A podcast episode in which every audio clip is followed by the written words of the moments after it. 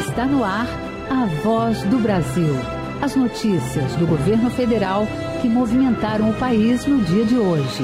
Boa noite. Boa noite para você que nos acompanha em todo o país. Quinta-feira, 8 de fevereiro de 2024. E vamos ao destaque do dia: pé de meia. Incentivo para manter estudantes no ensino médio começa a ser pago em março, na Zibrum. Benefício total para os três anos do ensino médio chega a R$ 9.200. E também na Voz do Brasil de hoje. Presidente Lula vai a Minas Gerais. Anuncia investimentos de mais de 120 bilhões bilhões de reais no novo PAC no estado. E afirma que obras foram definidas a partir de projetos sugeridos pelo governo do estado. Todos os governadores do Brasil foram chamados para dizerem ao governo federal quais as obras que eram prioritárias para cada estado. Carnaval seguro e saudável. Vamos falar sobre cuidados e como evitar exageros com a assessoria do Departamento de Saúde Mental, Álcool e Outras Drogas do Ministério da Saúde, Márcia Oliveira. Hoje, na apresentação da Voz do Brasil, Mariana Jungmann e Luciano Seixas. E assista a gente ao vivo, acesse o canal Gov no YouTube.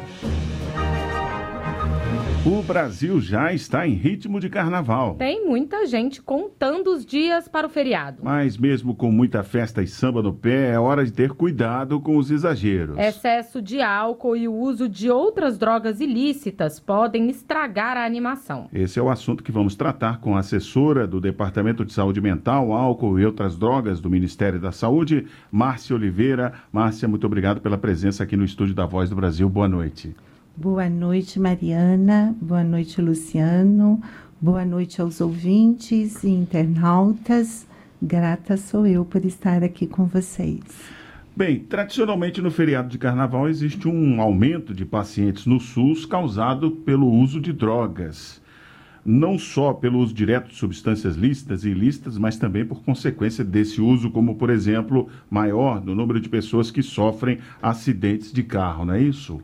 Isso, eu acho que você traz um ponto super importante que são essas consequências quando a gente comete alguns exageros, quando a gente comete, né, passa um pouquinho dos limites do uso tanto do álcool como das outras drogas.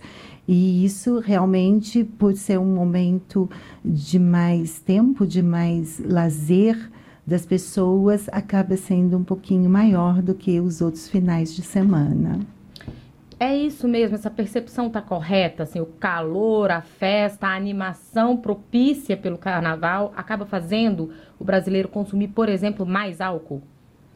Um pouco mais. Eu acho que nós brasileiros nós temos uma cultura em relação ao álcool, em relação ao que a gente tem de patrimônio né, cultural, que é uh, a, a, nossa bebida alcoólica, sobretudo a cachaça, é, a, a, nossa pinga. A gente tem uma cultura muito é, intensa no Brasil e isso vem não só por conta do calor, não só por conta, mas assim pelo hábito do brasileiro em beber.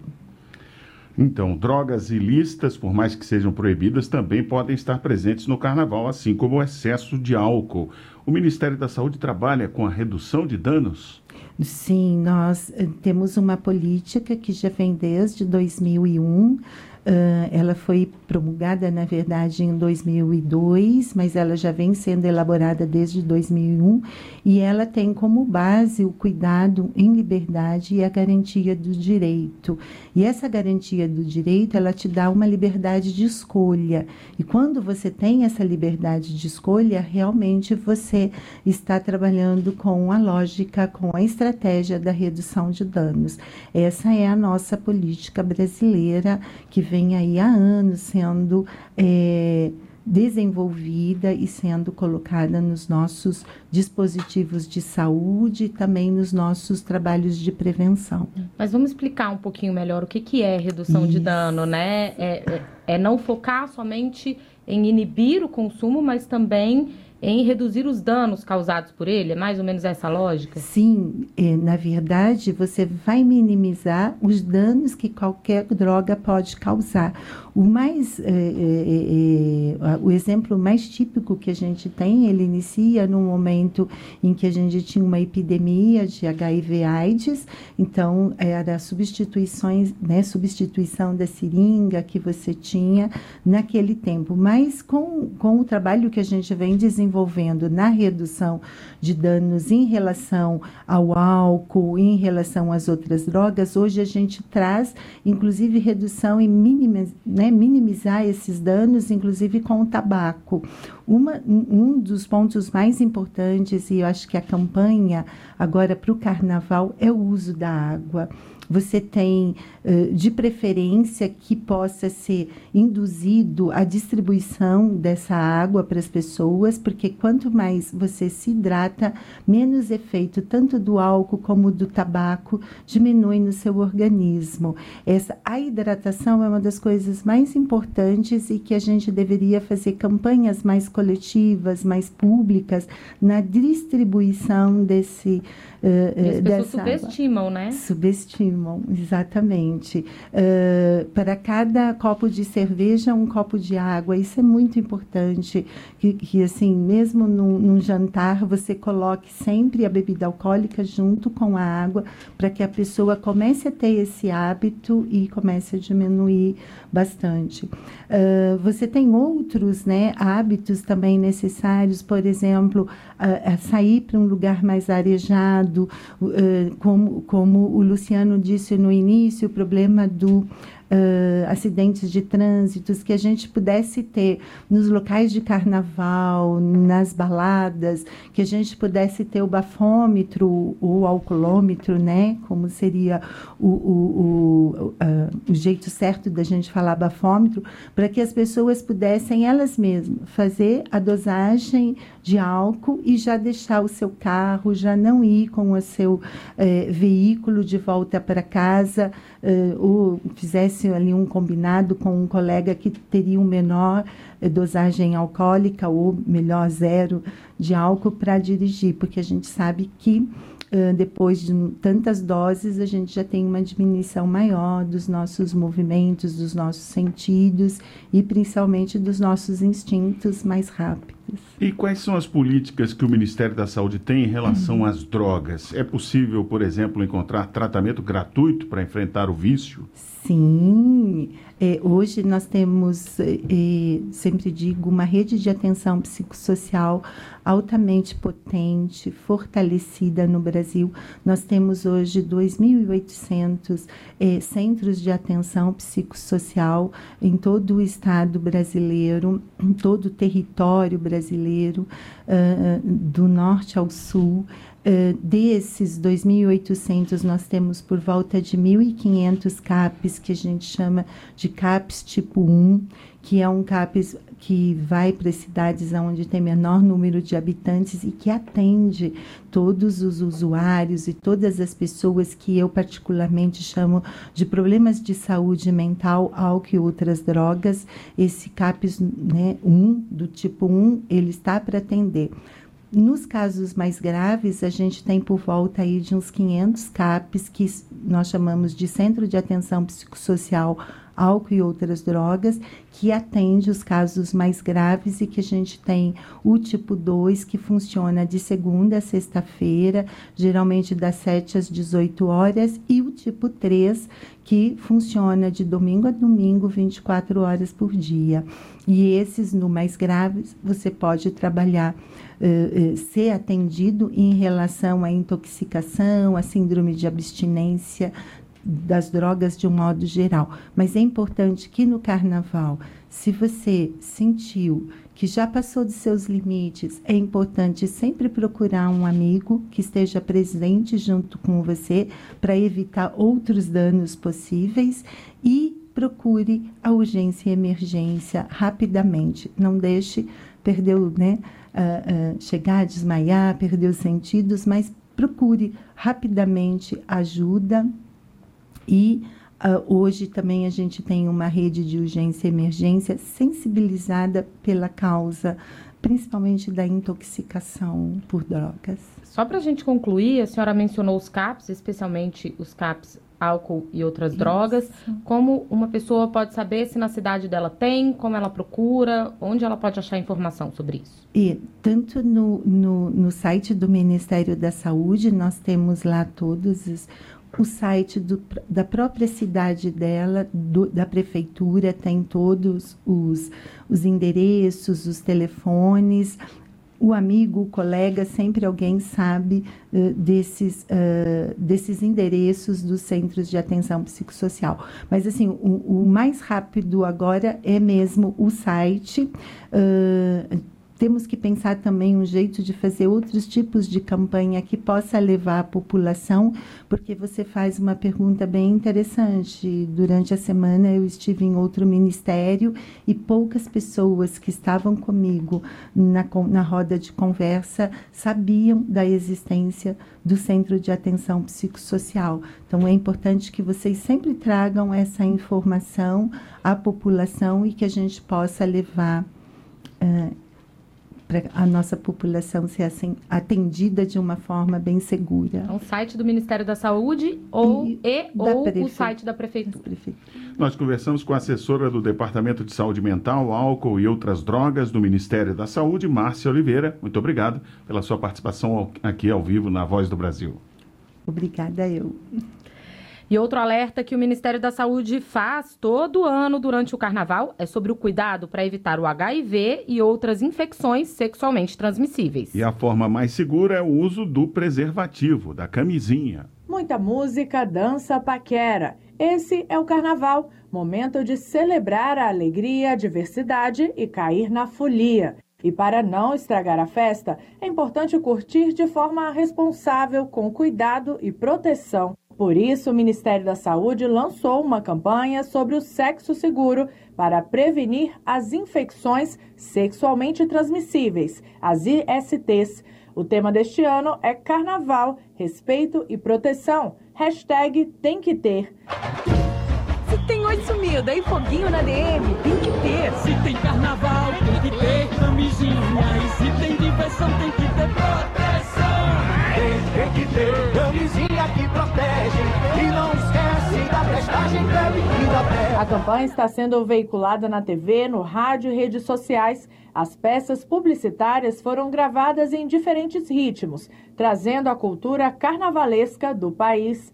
As infecções sexualmente transmissíveis são causadas por vírus, bactérias ou outros microorganismos e transmitidas principalmente por contato sexual com uma pessoa que esteja infectada. Para Arthur Kalishman, coordenador geral de vigilância do HIV, AIDS e das hepatites virais do Ministério da Saúde, o método mais eficaz para a proteção contra as ISTs é o uso da camisinha. Quem consegue usar camisinha, de fato, está se beneficiando do melhor método de prevenção que tem, porque ele abrange as outras várias ISTs, gravidez, HIV, sífilis, ele pega, ela pega um monte de coisa. Arthur Kalishma explica que além da conscientização para o uso da camisinha, é importante fazer o teste para as ISTs, que é oferecido de graça pelo SUS Ainda é possível usar outros métodos de proteção contra o vírus HIV também de forma gratuita, o sistema público oferece a PrEP, a profilaxia pré-exposição ao vírus, e a PEP, profilaxia pós-exposição, como detalha o coordenador. A profilaxia pós-exposição, conhecida como a PEP, né, que é se alguém se expõe a uma situação de risco, o quão mais rápido ela acessa a PEP, que na verdade são medicamentos antirretrovirais que ela vai tomar por 28 dias, e isso evita que a, que a infecção se estabeleça. É a PEP. Além da PEP, a gente tem a PrEP, que é a profilaxia pré-exposição, que é também são os medicamentos antirretrovirais, o que se usa para cuidar de uma pessoa que tem HIV, mas que a pessoa já vai tomando antes de se expor. O Ministério da Saúde investiu 27 milhões de reais na aquisição de testes rápidos que detectam sífilis e HIV em um mesmo dispositivo. A inclusão do teste inédito no Sistema Único de Saúde fortalece o rastreio e tratamento mais ágil para a população. Reportagem Gabriela Noronha. Ministério da Educação divulgou as regras e o calendário do programa Pé de Meia, que vai pagar uma bolsa para estudantes do ensino médio concluírem os estudos. A expectativa é atender 2 milhões e 500 mil estudantes. Nós vamos conversar agora com o repórter Nazi Brum, que tem os detalhes do Pé de Meia. Oi, Nazi, boa noite. Vamos começar explicando quem tem direito ao Pé de Meia? Boa noite, Luciano, Mariana e ouvintes. Olha, para fazer parte do programa, o estudante deve estar cursando o ensino médio em escola pública ter entre 14 e 24 anos e fazer parte de família inscrita no cadastro único. E é importante que o estudante tenha também o CPF para que ele possa receber os pagamentos. Quais serão os valores que o estudante vai receber, Nazi? Olha, o benefício total para os três anos do ensino médio chega a R$ 9.200. O primeiro incentivo vem com a efetivação da matrícula, de 200 reais. Durante o ano, o estudante vai receber o incentivo de frequência, que serão nove parcelas também de 200 reais. Para receber essas parcelas, o estudante precisa ter 80% de frequência das aulas. E lembrando que nesse primeiro ano do pé de meia, o incentivo de frequência será de oito parcelas de 200 reais. E o estudante vai receber mais algum valor, Nazi? Olha, Mariana, vai sim. O, no final de cada ano, o estudante recebe o incentivo de conclusão, no valor de mil reais. Mas ele só será pago aos estudantes que passarem de ano e que participarem do exame do Sistema de Avaliação da Educação Básica, o SAEB. E os estudantes do último ano do ensino médio, que participarem do Exame Nacional do Ensino Médio, Enem, recebem mais uma parcela de 200 reais. Em que casos os estudantes podem deixar de receber esse pé de meia? Olha, Luciano, serão desligados do programa os estudantes que quiserem sair voluntariamente, os que saírem por algum motivo do cadastro único, os alunos que reprovarem de ano por duas vezes consecutivas e aqueles que abandonarem os estudos por mais de dois anos. E o governo vai desligar também os que cometerem qualquer tipo de fraude. Como é que serão selecionados, Nazi, os estudantes que vão fazer parte do pé de meia? Os dados dos estudantes serão enviados pelas escolas e o Ministério da Educação vai fazer a seleção dos alunos após o cruzamento de dados com o CAD único. O estudante vai receber o pagamento por meio de uma conta bancária, aberta pelo MEC no nome dele, e sacar os valores com um cartão. Já os estudantes com menos de 18 anos vão precisar de uma autorização dos pais ou do responsável para movimentar esse dinheiro. Hoje, o Ministério da Educação divulgou o calendário de pagamentos das parcelas desse ano. Quando começam esses pagamentos? O incentivo de matrícula de 200 reais será pago entre os dias 26 de março e 7 de abril. Caso o estudante não receba por alguma falha na atualização de dados, o pagamento será feito até 1 de julho. A primeira parcela do incentivo frequência, também no valor de 200 reais, será paga a partir de 29 de abril. E as demais parcelas, a partir dos dias 27 de maio, 24 de junho, 26 de agosto, 30 de setembro, 28 de outubro, 25 de novembro e 23 de dezembro. E o incentivo de conclusão, aquele no valor de mil reais, será pago em fevereiro do ano que vem. Nas e os estudantes matriculados na modalidade do EJA, né, que é a educação de jovens e adultos, eles também vão poder fazer parte do pé de meia? Vão poder sim, Mariana. Nesse caso, os critérios com os valores, o calendário e as formas de pagamento ainda estão sendo definidos pelos Ministérios da Educação e da Fazenda. E assim que definidas as regras, elas serão divulgadas. Obrigado, Nazi Brum, pelas informações. Mais de 121 bilhões de reais do novo PAC, o Programa de Aceleração do Crescimento, vão ser investidos em Minas Gerais. O presidente Lula esteve hoje em Belo Horizonte para apresentar os investimentos que foram definidos a partir de projetos sugeridos por prefeitos e pelo governo do estado. Minas Gerais vai receber um investimento de 121 bilhões de reais do novo PAC, o Programa de Aceleração do Crescimento. Do valor total, 36,7 bilhões serão aplicados exclusivamente no estado, com foco nas áreas de energia, saúde, educação e infraestrutura. O anúncio foi feito nesta quinta-feira em Belo Horizonte pelo presidente Lula e ministros. O que nós vamos apresentar aqui é uma proposta de obras públicas todos os governadores do Brasil foram chamados para dizerem ao governo federal quais as obras que eram prioritárias para cada estado. e os 27 governadores compareceram, e os 27 governadores, depois de algum tempo, apresentaram ao governo federal aquilo que era considerada a obra mais importante para os estados. Os aeroportos de Minas Gerais vão receber 778 milhões de reais em investimentos. Já nas ferrovias, serão investidos 28 bilhões na ferrovia Centro-Atlântica e na estrada de ferro que liga Minas a Vitória, no Espírito Santo. O novo PAC vai investir também 33 bilhões de reais para manutenção, construção e duplicação de estradas, como a BR-381, segundo o ministro dos Transportes, Renan Filho. O trecho é conhecido como Rodovia da Morte, pelo alto número de acidentes de trânsito. Renan Filho destacou a importância dos investimentos na segunda maior malha viária do país. E esse ano, em 24, vamos investir um bilhão de reais na malha rodoviária federal do estado de Minas Gerais, a fim de voltar a colocar a qualidade da malha para cima. O novo PAC também vai investir um bilhão e meio de reais em obras de mobilidade urbana, esgotamento sanitário, gestão de resíduos sólidos e urbanização de favelas, além de 381 milhões para empreendimentos de infraestrutura hídrica e abastecimento de água. No setor de transição e segurança energética, serão investidos 47 bilhões de reais em projetos como a construção de usinas fotovoltaicas e a ampliação do oleoduto Osbra, maior do país. A área da saúde vai receber 715 milhões de reais para obras de policlínicas, maternidades e hospitais universitários federais. E na educação serão investidos 668 milhões para educação básica, institutos federais, como detalhou o ministro Camilo Santana. Serão 17 novos restaurantes para os institutos federais que não têm o bandejão, duas reformas no investimento de 29 milhões e serão oito novos institutos federais federais serão implementados aqui no estado de Minas Gerais. De acordo com o ministro da Casa Civil, Rui Costa, o valor do investimento no estado ainda pode aumentar com o PAC Seleções, que vai destinar mais de 65 bilhões de reais em municípios de todo o país. Só em Minas Gerais, foram enviadas mais de 4.200 propostas. Nós divulgaremos 40 bilhões para a mobilidade urbana, quase 10 bilhões para a área de saúde, 9 bilhões para ciência e tecnologia, 1,4 bilhão para inclusão social e quase 5 bilhões para água e esgoto. É o que eu chamei de PAC Seleções. Ainda segundo o ministro, o resultado da primeira fase do PAC Seleções será divulgado na semana que vem. De Belo Horizonte, Minas Gerais, Jéssica Gonçalves.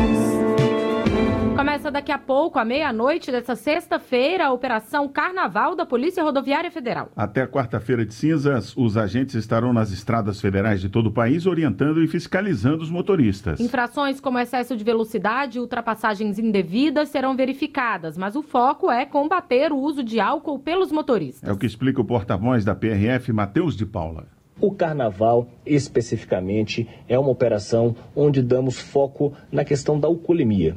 Isso porque, com festa em quase todos os municípios brasileiros, muitas pessoas saem para comemorar, saem para beber e nisso esquecem a responsabilidade que o trânsito demanda. Portanto, o que a população pode aguardar e verá é a PRF com um esforço muito grande fiscalizando com o rigor que a lei determina, que é a tolerância zero a esse tipo de infração, mistura álcool e direção, além, é claro, da fiscalização das, dos demais quesitos que o Código de Trânsito Brasileiro demanda aos condutores. A Polícia Rodoviária Federal orienta que os motoristas chequem o estado dos automóveis, como o calibre dos pneus e freios, mesmo para viagens curtas. Também é importante seguir a sinalização das vias que indicam os locais com maior risco. E essas foram as notícias do governo federal. Fique agora com o Minuto do TCU. Em seguida, as notícias do Poder Judiciário e do Congresso Nacional. Boa noite. Boa noite para você e até amanhã.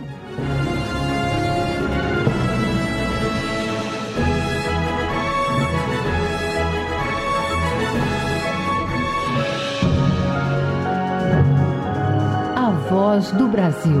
Governo Federal. Minuto do TCU.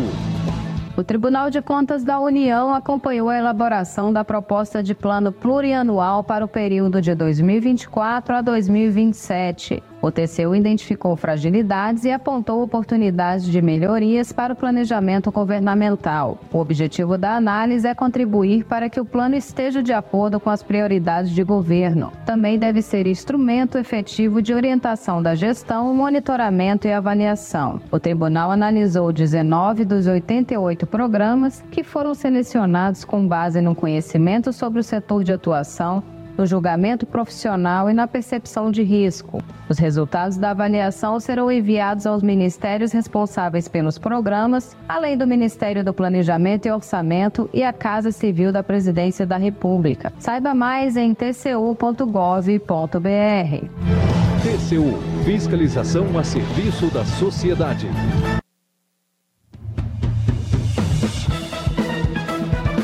Você vai ouvir agora notícias do Poder Judiciário.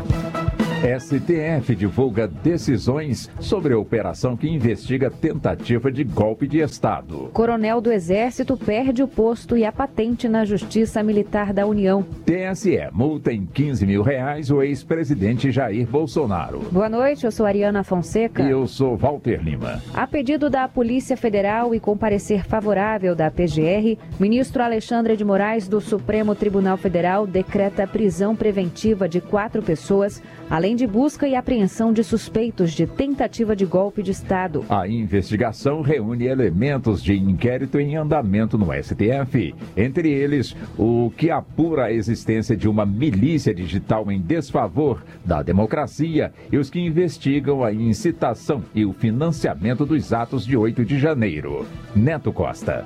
O ministro Alexandre de Moraes, do Supremo Tribunal Federal, decretou a prisão preventiva de Bernardo Romão Correia Neto, Rafael Martins de Oliveira, Felipe Garcia Martins Pereira e Marcelo Costa Câmara, e a busca e apreensão de vários suspeitos de tentativa de golpe de Estado e de abolição violenta do Estado Democrático de Direito, entre eles o ex-presidente da República, Jair Bolsonaro. O ministro também determinou a proibição de contato de todos com os demais investigados e ordenou a entrega de passaportes com a a proibição de se ausentarem do país.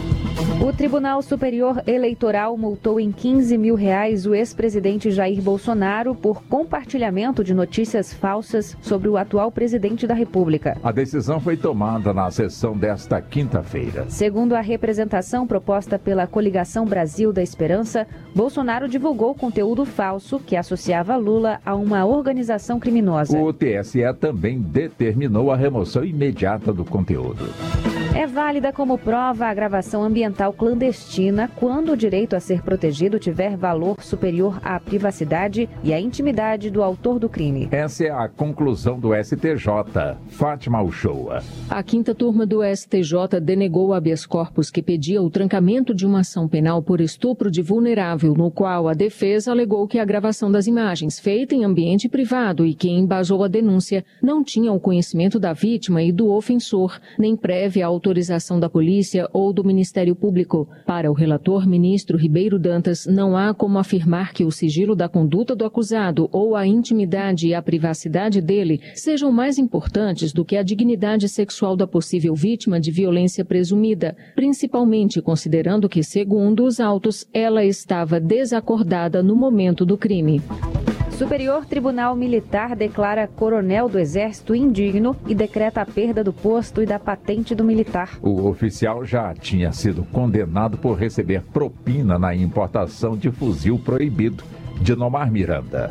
De acordo com a denúncia, o militar era o chefe da seção de controle de aquisições da Diretoria de Fiscalização de Produtos Controlados do Exército e assinou o Certificado Internacional de Importação. Para isso, recebeu propina no valor de 40 mil reais para que autorizasse a importação de um fuzil de uso restrito das Forças Armadas. No Superior Tribunal Militar, os ministros decidiram declarar o coronel indigno do oficialato e decretou a perda de seu posto e de sua patente. Usina de cana-de-açúcar deve adotar medidas de ergonomia em viveiro de mudas. A decisão é da oitava turma do Tribunal Superior do Trabalho, Samanta Flor.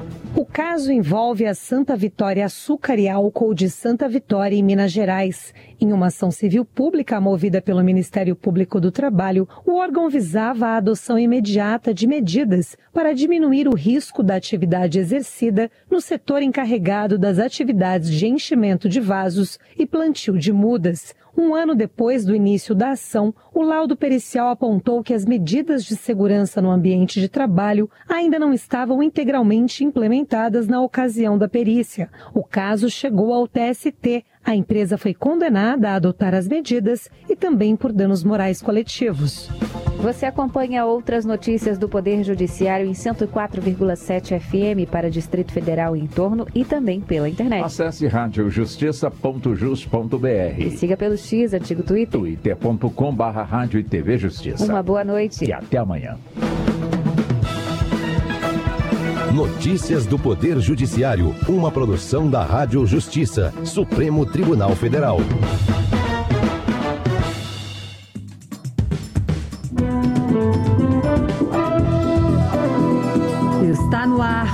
Jornal do Senado. Eu sou Paula Groba e estes são os destaques de hoje do Jornal do Senado que começa agora. O presidente do Senado classifica como insensata a ameaça de prisão revelada por Polícia Federal. Senado analisa projeto que inclui alimentos da agricultura familiar na merenda escolar. Alessandro Vieira afirma que mudança no regimento da Câmara tem prejudicado projetos do Senado.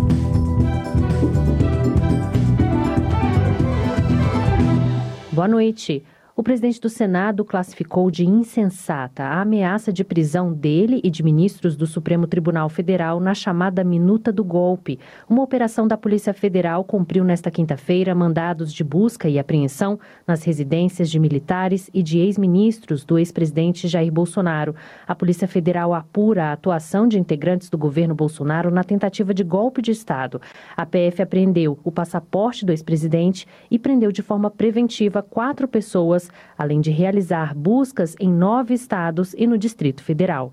Os detalhes com a repórter Érica Christian. O presidente do Senado, Rodrigo Pacheco, classificou de ação insensata, encabeçada por uma minoria irresponsável, a tentativa de impor um estado de exceção e a prisão de autoridades democraticamente constituídas. Investigações da Polícia Federal revelaram que, em uma das versões da chamada Minuta do Golpe, havia a decretação da prisão de ministros do Supremo Tribunal Federal e de Rodrigo Pacheco. O presidente do Senado declarou que agora cabe à Justiça o aprofundamento das investigações para a completa elucidação desses graves fatos. O senador Everton, do PDT do Maranhão, também condenou a tentativa de golpe. Totalmente insensato e irresponsável essa atitude de uma minoria que tentou, planejou ou usou em pensar realizar uma prisão totalmente arbitrária contra autoridades que nós vamos acompanhar aqui do Congresso Nacional de forma muito atenta. O senador Eduardo Girão, do Novo do Ceará, considera que a operação da Polícia Federal é uma perseguição ao ex-presidente Bolsonaro e aos seus aliados. Então, nós estamos vivendo uma situação aterrorizante, onde existe uma perseguição implacável a pessoas que faziam parte do governo anterior, aliados, e isso joga a pá de cal na democracia que a gente tem. Já o senador Humberto Costa, do PT de Pernambuco, vai pedir à Procuradoria-Geral da República que investigue a participação do PL na tentativa de golpe. Segundo ele, se comprovada a suspeita em apuração pela Polícia Federal, o partido poderá ter o registro cassado.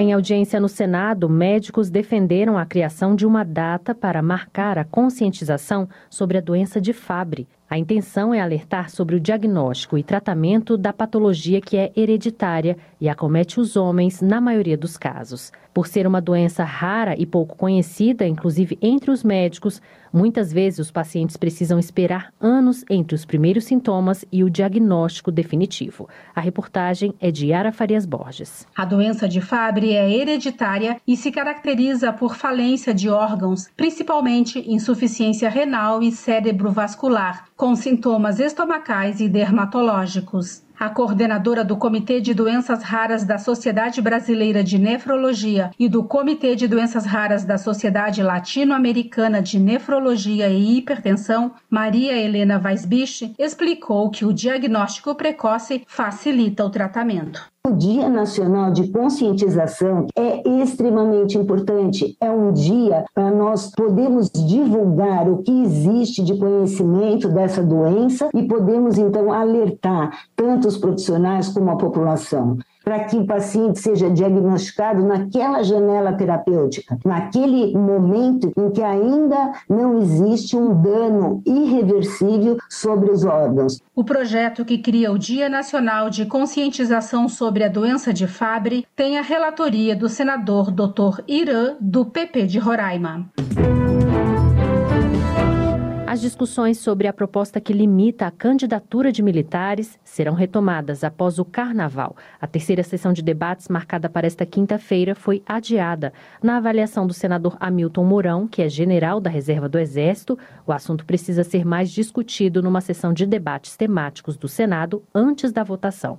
O repórter Alexandre Campos tem as informações. Na opinião de Hamilton Mourão, do Republicanos do Rio Grande do Sul, a transferência para a reserva não remunerada do militar que não contar com no mínimo 35 anos de serviço quando do registro da candidatura afronta a Constituição ao ferir o direito de votar e ser votado. Ele também lembrou que a própria Constituição proíbe a análise de PEC que atente contra os direitos e garantias individuais. O senador voltou a afirmar que o número de militares da ativa que participa do processo eleitoral é ínfimo e, por isso, a proposta é dispensável, porque as regras atuais já tratam da questão de forma adequada ao licenciar os que decidirem se candidatar, transferindo-os automaticamente para a reserva caso sejam eleitos. Da forma como a legislação tem hoje, ela não interfere na hierarquia, na disciplina e muito menos numa possível politização dos quartéis, que obviamente é algo nocivo. Hamilton Mourão afirmou ainda que uma eventual aprovação da PEC vai criar cidadãos de segunda categoria no país, proibidos de exercer plenamente a cidadania. Num breve à parte, o senador Jorge Cajuru, do PSB de Goiás, anunciou que deve reavaliar a sua continuidade como relator da PEC. A decisão, segundo ele, vai ocorrer apenas depois de uma conversa com o líder do governo no Senado, Jacques Wagner, do PT da Bahia. Os projetos aprovados no Senado deixaram de ter prioridade de análise na Câmara dos Deputados e podem agora tramitar em conjunto com propostas da própria Câmara. Mas a mudança adotada pelo regimento da Câmara em 2022 recebeu críticas do senador Alessandro Vieira. O repórter César Mendes traz os detalhes. A ideia de que uma das casas do parlamento inicie o processo legislativo para que a outra o revise está na essência do sistema bicameral e a Constituição brasileira prevê que tanto a Câmara quanto o Senado podem exercer os dois papéis. Mas uma resolução adotada em 2022 pelo regimento da Câmara dos Deputados ameaça essa ideia no entendimento do senador Alessandro Vieira, do MDB de Sergipe. A resolução determina que os projetos aprovados pelo Senado e enviados à Câmara passem a tramitar em conjunto com matérias mais antigas de iniciativa dos deputados. Para Alessandro Vieira, deixar de dar prioridade na Câmara aos projetos recebidos do Senado é uma fraude ao bicameralismo. O presidente do Senado, Rodrigo Pacheco, reconheceu que é necessário restabelecer o equilíbrio entre Câmara e Senado. Ou se tem realmente, por indevido, passivo de ser corrigido essa questão na Câmara dos Deputados, ou então a segunda alternativa é que o regimento do Senado também seja alterado para suprimir a preferência dos projetos da Câmara em relação ao Senado. Rodrigo Pacheco disse que acredita no restabelecimento da isonomia entre as duas casas a partir do diálogo político com a mesa diretora da Câmara dos Deputados.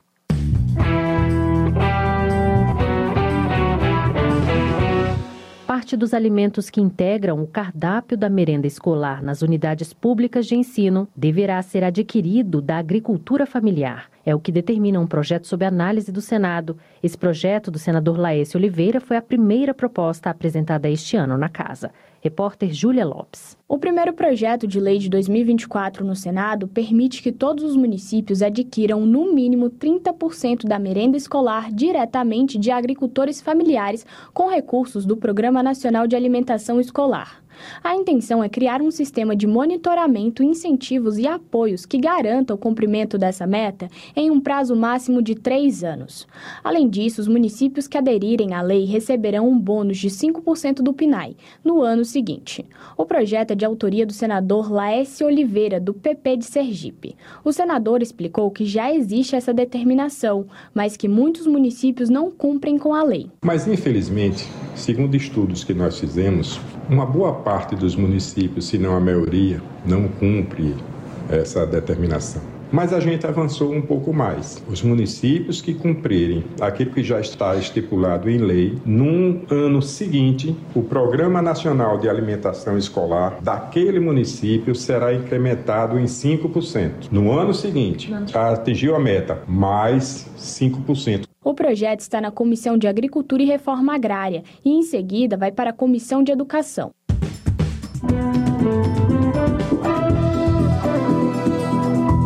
Com trabalhos técnicos de Eliseu Caires, o Jornal do Senado fica por aqui. Acompanhe agora as notícias da Câmara dos Deputados. Boa noite e até amanhã.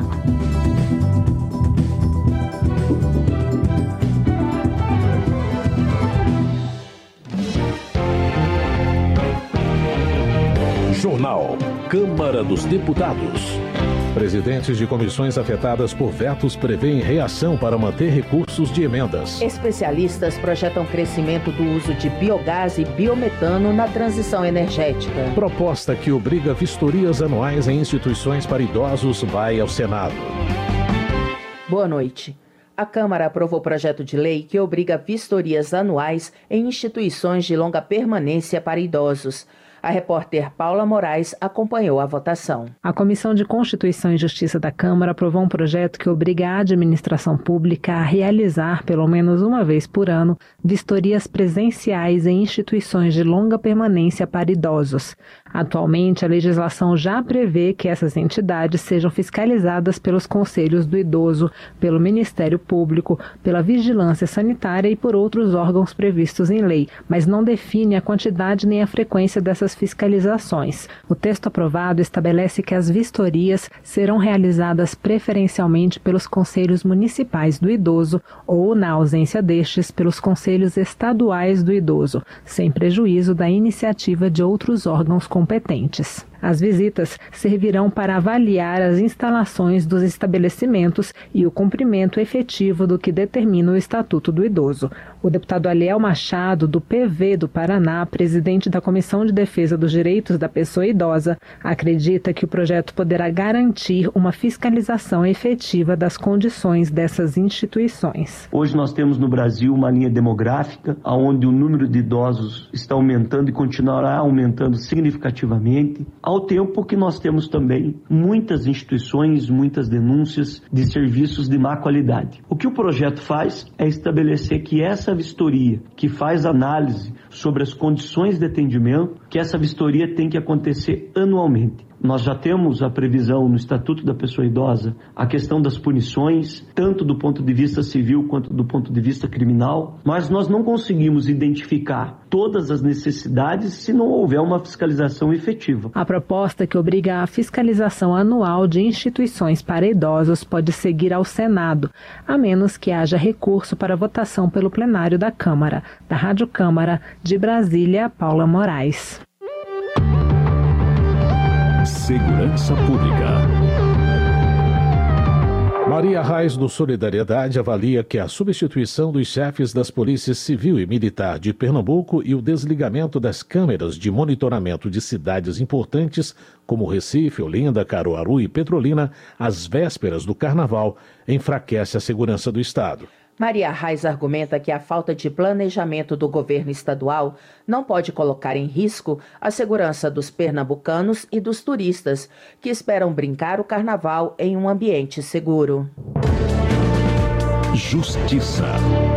Alfredo Gaspar, do União de Alagoas, critica a decisão monocrática do ministro do Supremo Tribunal Federal, Dias Toffoli, de suspender o pagamento de uma multa bilionária do acordo de leniência do grupo JIF. Alfredo Gaspar argumenta que há possível conflito de interesse na decisão, uma vez que a esposa do magistrado atua como advogada da empresa. Ele acrescenta que a decisão de Toffoli representa mais um retrocesso no combate à corrupção. Saúde. Uma proposta em discussão na Câmara estabelece prioridade para a incorporação pelo SUS de remédios contra leucemia em crianças e adolescentes. O repórter é Cláudio Ferreira. A incorporação de remédios quimioterápicos destinados ao tratamento de vários tipos de leucemia que vitimam crianças e adolescentes deverá ser analisada com prioridade é o que determina um projeto aprovado pela Comissão de Saúde da Câmara. Em caso de aprovação desses medicamentos pelo órgão responsável, eles deverão ser disponibilizados imediatamente no Sistema Único de Saúde, o SUS. O texto original modificava o Estatuto da Pessoa com Câncer, mas o relator na Comissão de Saúde, deputado Wellington Prado, do Solidariedade de Minas Gerais, optou por alterar uma legislação mais específica, aquela que criou a Política Nacional de Atenção à Oncologia Pediátrica. O autor da proposta original o ex-deputado Geninho Zuliani justificou a proposição informando que as leucemias representam de 25 a 35% dos cânceres infantis e atingem principalmente a faixa etária de 1 a 4 anos. O relator, deputado Wellington Prado, que é presidente da Comissão Especial de Combate ao Câncer, acrescenta que a doença é mais rápida em crianças, mas que elas respondem melhor ao tratamento do que os adultos. Ele afirma que 80% dos casos têm chance de cura se o tratamento correto for adotado. A oferta de quimioterapia, de medicamentos de última geração para o tratamento, remédios comprovados que sejam eficazes, depois da incorporação, tem que ser fornecidos de forma imediata para que essa criança não possa esperar. Isso pode significar a vida ou a morte. A proposta ainda precisa ser examinada pelos integrantes das comissões de Finanças e Tributação e de Constituição e Justiça e não precisa passar pelo plenário. Da Rádio Câmara de Brasília, Cláudio Ferreira. Respeite a decisão. Até no carnaval, só o sim é sim. Fantasia não é convite para ultrapassar os limites. Passadas de mão, beijos à força, puxões no cabelo e outras investidas sem consentimento não são naturais. No carnaval, todas as leis continuam valendo e quem cruza esses limites infringe a lei. Peça ajuda policial. Denuncie. Diz que 190. Meio Ambiente. Agência, produtores e usuários projetam crescimento do uso de biogás e biometano na transição energética. A reportagem é de José Carlos Oliveira.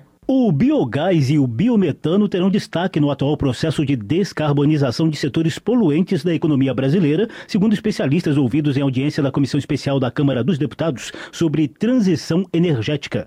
Ao mesmo tempo, produtores, reguladores e usuários recomendaram ajustes legislativos para a transformação de passivos ambientais em ativos energéticos. A Associação Brasileira de Biogás, que já conta com cerca de 150 empresas, avalia que as 885 plantas de produção de biogás existentes hoje correspondem a apenas 4% do potencial brasileiro. O biometano tem 20 plantas de produção e ainda pode aproveitar a estrutura instalada de biogás, o que amplia as perspectivas do setor, como afirmou o presidente do Conselho de Administração da Biogás, Alessandro Gardeman. A visão da Biogás é que a gente chega em 2029 com 70 plantas em operação de biometano. O potencial brasileiro é gigantesco. São quase 100 milhões de metros cúbicos por dia de biometano, dos quais mais, em torno de 50% está na cadeia do ciclo energético, 38 milhões por dia estão na cadeia de proteína animal, 18 milhões com resíduos agrícolas, resíduos de soja, milho, amendoim e 6 milhões no saneamento. Responsável pela regulação do setor, a Agência Nacional de Petróleo, Gás Natural e Biocombustíveis reconhece que o biometano é a fonte de bioenergia que mais cresce no mundo, impulsionada pela necessária resposta às mudanças climáticas. Essa geração energética reduz as emissões de metano, que é 28 vezes mais potente do que o CO2 na geração mitigação dos gases do aquecimento global. O diretor-geral da ANP, Rodolfo Saboia, elogia o fato de o Brasil também ser destaque mundial na perspectiva de produção de biometano, fundamental para a descarbonização do setor agropecuário. Não há uma bala de prata como solução para a transição energética. Toda tecnologia é bem-vinda, justamente porque não há uma solução única que atenda a todos. Cada país vai explorar suas vocações naturais e as vantagens comparativas de que dispõe. A ANP já revisa as resoluções internas para fomentar a produção de biogás e biometano. A audiência na Câmara também serviu para a apresentação de casos bem-sucedidos no setor empresarial. Usuária, a montadora de ônibus e caminhões Scania, prevê um futuro eclético com a coexistência de veículos pesados com diferentes tecnologias de combustíveis. Já a empresa Cocal, uma das líderes do setor sucro energético, mostrou como produz biogás a partir de palha, vinhaça, torta de filtro de cana-de-açúcar, biometano a partir da purificação de biogás, além de açúcar, etanol e biofertilizantes. Segundo o diretor da Cocal, Luiz Gustavo Scartesini, essa produção é reaplicável em todo o país.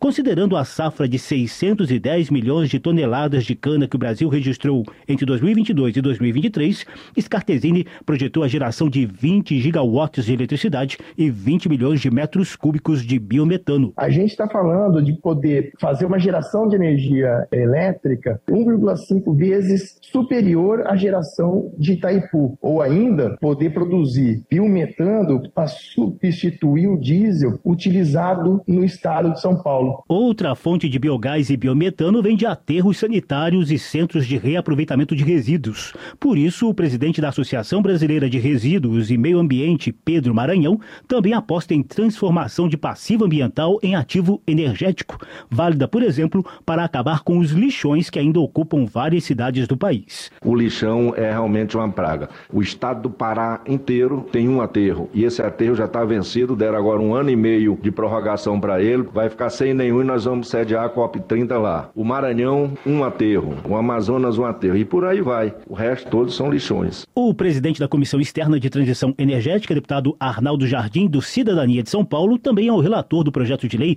que trata dos chamados combustíveis do futuro.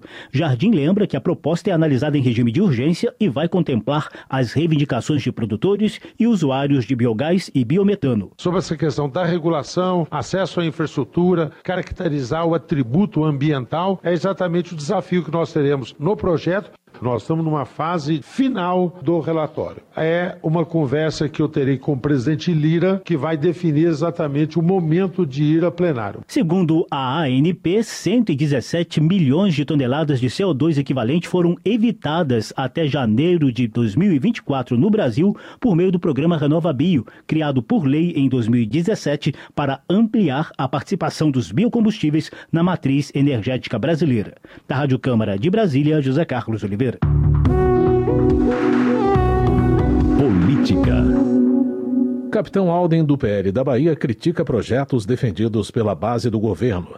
Ele cita, por exemplo, proposta que prevê o confisco de bens de participantes de atos considerados antidemocráticos e a que trata do combate à divulgação de notícias falsas com a possibilidade de prisão e bloqueio de contas bancárias de quem for considerado culpado por disseminar fake news. Para Capitão Alden, matérias como essas indicam que o país caminha para uma ditadura, com a supressão dos direitos e garantias fundamentais.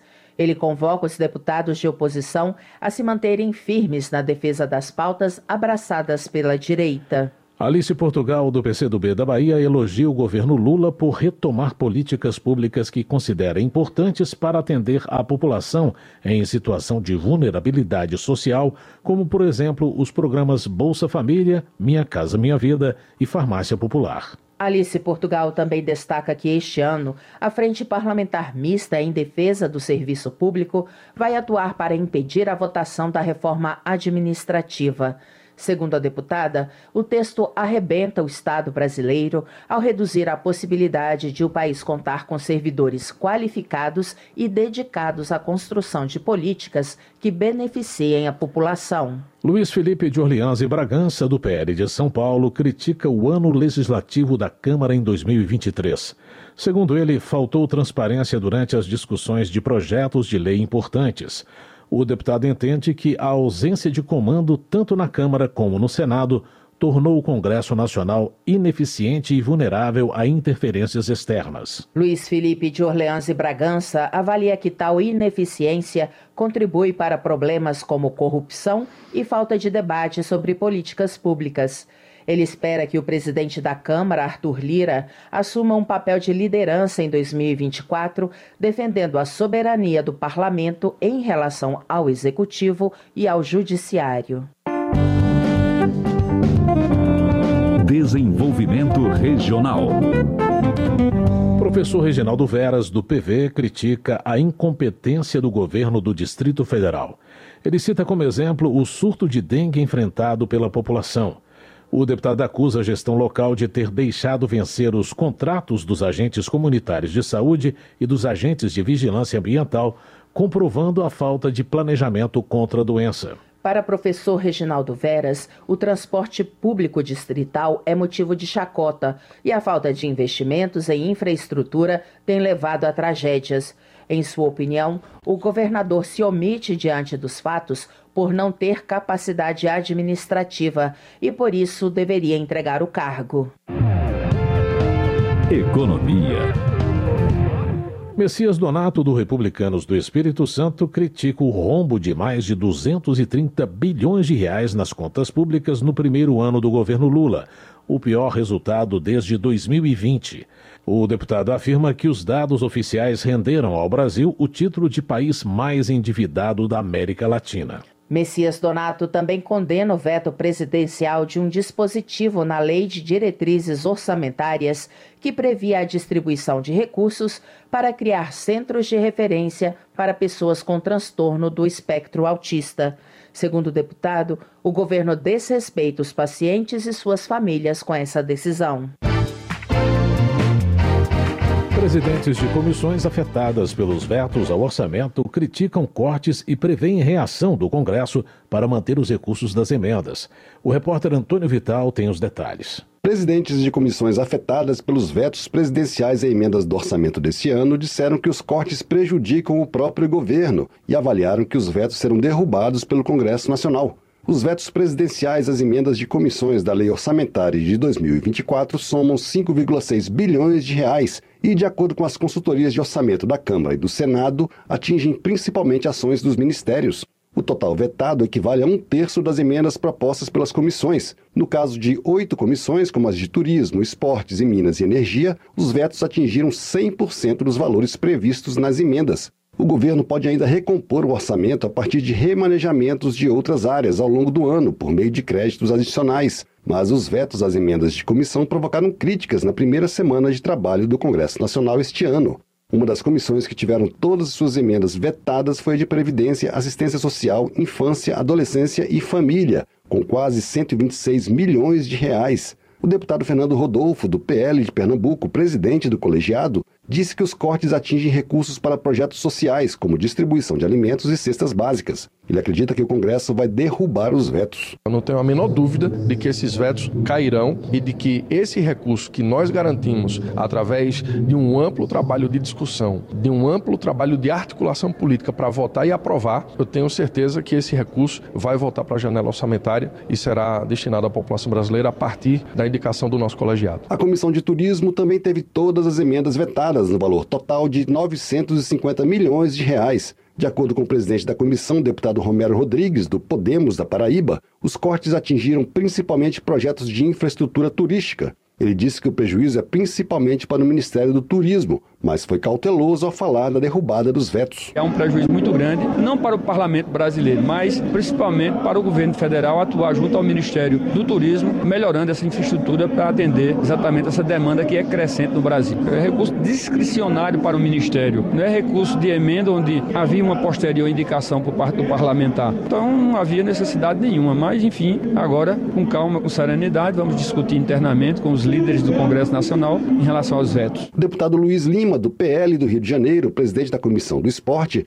também lamentou os vetos às emendas, que, no caso do colegiado que preside, ultrapassam 500 milhões de reais, quase metade do total. Ele disse que os cortes atingem a execução de projetos. Eu, mesmo sendo um deputado de oposição, enxergo um erro do próprio governo, que era uma forma do governo Lula fazer um carinho no Ministério do Esporte, tão sofrido com a falta de recursos. A área mais prejudicada com esse corte é a execução de projetos. Com esse corte, a gente inviabiliza milhões de crianças e adolescentes, adultos e idosos a fazerem esporte no nosso país. O presidente Lula, ao vetar as emendas, justificou a necessidade de recompor o orçamento de programas importantes para o governo, que tiveram parte de seus valores originais redirecionados pelo Congresso para as emendas. Os vetos serão ainda analisados em uma sessão do Congresso Nacional por deputados e senadores, com a possibilidade de que sejam derrubados, ou seja, retomem os valores previstos no orçamento.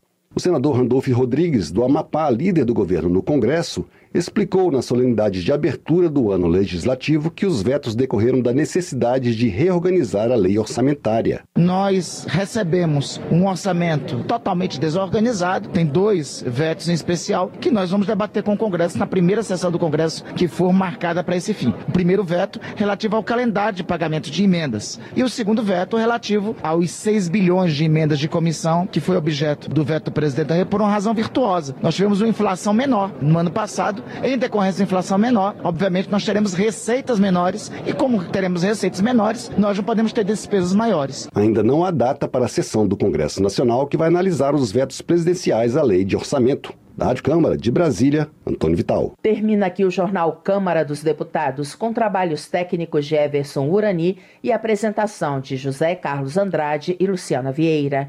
Uma boa noite para você. Uma ótima noite. A Voz do Brasil retorna amanhã. Você ouviu a Voz do Brasil. Boa noite.